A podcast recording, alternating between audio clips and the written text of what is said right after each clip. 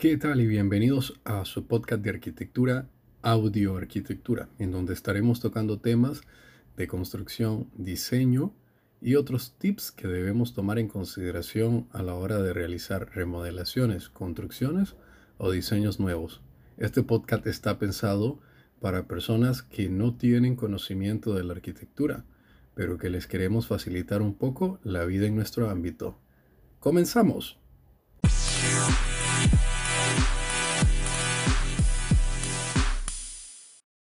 Bienvenidos a este su podcast Audio Arquitectura. Miércoles 3 de febrero, mitad de semana. Y hoy estaremos hablando acerca de iluminación, tipo de iluminación y la aplicación de ella en proyectos. Acompáñame.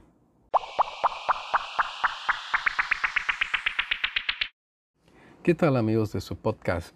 Les saluda Oscar Zavala. Como bien les había comentado, hoy estaremos hablando acerca de la luz, los tipos de luz y su aplicación. Eh, para empezar, primero tenemos que definir qué es luz. Según su término, luz es una forma de energía que ilumina las cosas, la hace visible y se propaga mediante de partículas llamadas fotones.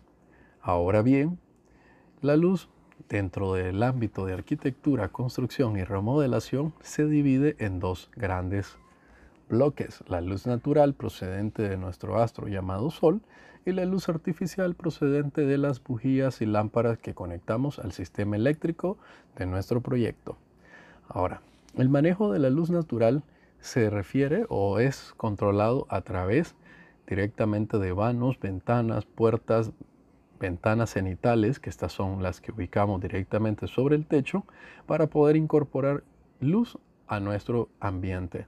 Un punto a considerar aquí es que dependiendo de la posición geográfica de nuestro proyecto, así vamos a tomar en consideración qué luz es la que vamos a dejar ingresar, siendo que para nuestro país, Nicaragua, la luz de mejor aprovechamiento y de menor golpe es la procedente del sector este y norte de nuestro proyecto o de nuestra ubicación.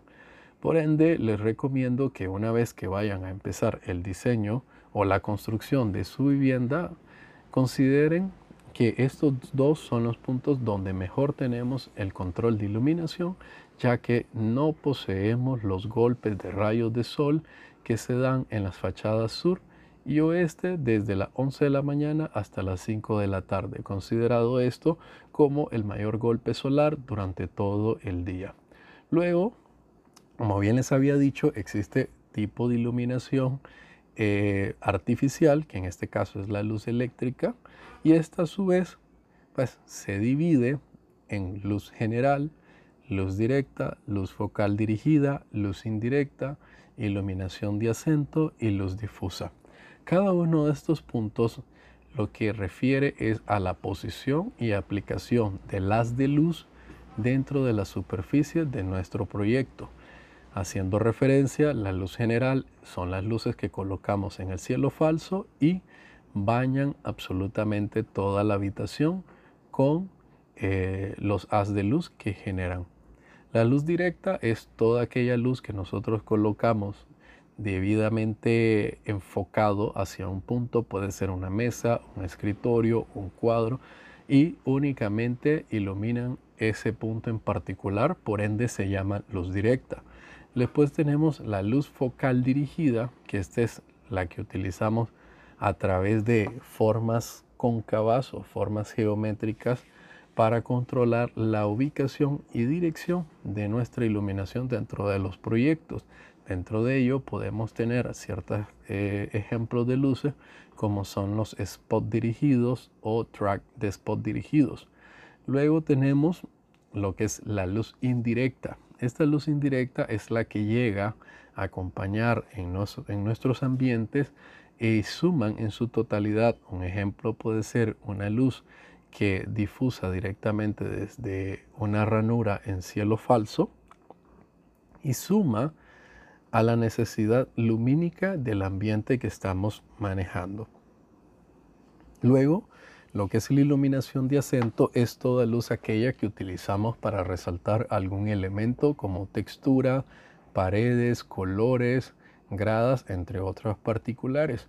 Estas son las luces que colocamos directamente sobre las paredes para eh, iluminar dicha pared o una textura en particular. Y luego tenemos la luz difusa que por lo general se realiza a través de lámparas que tienen una superficie o sí, una superficie semi-transparente que permiten que la iluminación salga en 360 grados y colabore en los lúmenes de metros cuadrados que queremos en nuestro espacio.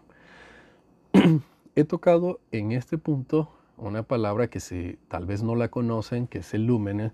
El lumen es la unidad de medida que se utiliza para ver la intensidad de una luz dentro de un espacio y se utiliza por lo general en referencia a los metros cuadrados, siendo como un punto de partida para el manejo de iluminación dependiendo de la tipología del espacio o las actividades que se van a utilizar, siendo restaurantes, bares y residencias manejando una intensidad de 150 lúmenes hasta 200 lúmenes por metro cuadrado.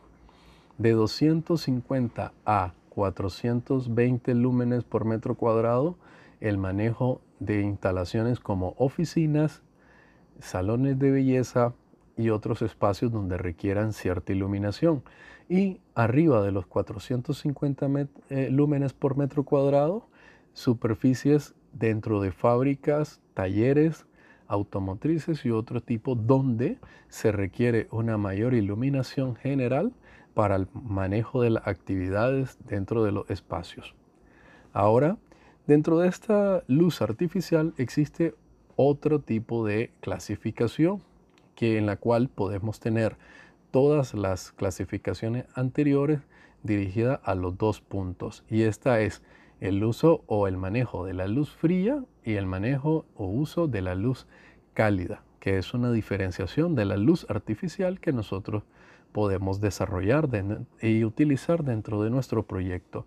La luz fría es aquella luz blanca que vemos eh, dentro de las oficinas, talleres, em, consultorios médicos, entre otros. Es una luz que se genera por una intensidad de 6000 grados Kelvin y por ende cuando ustedes realicen la compra de una eh, bujía de un bombillo, como le queramos llamar, o de una lámpara en su totalidad, y la persona entienda, les hable acerca de si ustedes quieren una luz blanca o se refiere a una luz de 6000 grados Kelvin, él estará hablando de una luz blanca puro, como la que ustedes miran en las oficinas. A su vez, tenemos en contraproducción o contrapuesta a esta luz lo que sería la luz cálida, generada por 3000, 2700 grados Kelvin hasta 3700 grados Kelvin. Esta es la luz que ustedes miran por lo general en la mayoría de restaurantes, cafeterías, em, salas de cine, bares y hasta nuestras residencias, siendo un punto de que la luz cálida se asemeja a algo que, valga la redundancia de, parecido de palabras, se habla de calidez de espacio. O sea, estamos valorando que la luz amarilla se es utilizada para espacios que deseamos transmitir una calidez dentro de sus sentimientos transmitidos a través del color. Como recordarán, en el episodio de la psicología del color y el uso de los colores en nuestros proyectos, hablábamos que existe una diferencia entre los colores cálidos que transmiten sentimientos de calor y los colores fríos que transmiten sentimiento de, valga la redundancia, frío o ausencia de calor en este caso.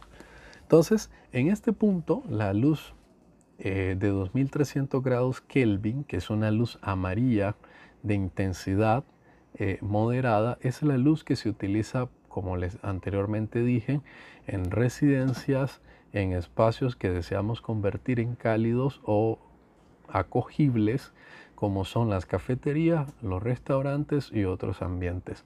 Ahora, cabe mencionar un punto muy importante que dependiendo del tipo de luz que nosotros utilicemos, sea cálida o fría dentro de nuestro proyecto, los colores y textura que apliquemos van a variar. y estarían variando porque los colores, dependiendo del tipo de luz que incida sobre ellos, se comportan de manera muy diferente. Un color claro aplicando una luz cálida se va a transformar en un color oscuro y un color eh, y este mismo color aplicado con una iluminación eh, fría 6000 grados Kelvin lo que hará es que dará su color eh, totalmente vivo, o sea, realzar el color en sí que estemos utilizando. Esto tiene que ser un punto mucho de cuidado, ya que hay ciertos colores que al ser aplicado de la luz amarilla se modifica. Lo mismo sucede con las texturas de madera, piedra, granito, cuarzo, entre otros.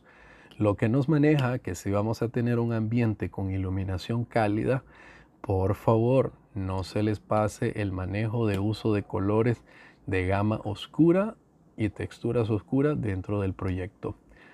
Pues bien, este ha sido el episodio de hoy.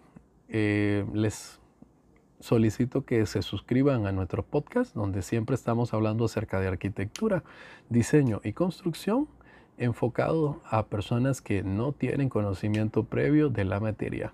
Saludos, hasta mañana. Audioarquitectura es una creación de estudios a través de Oscar Zavala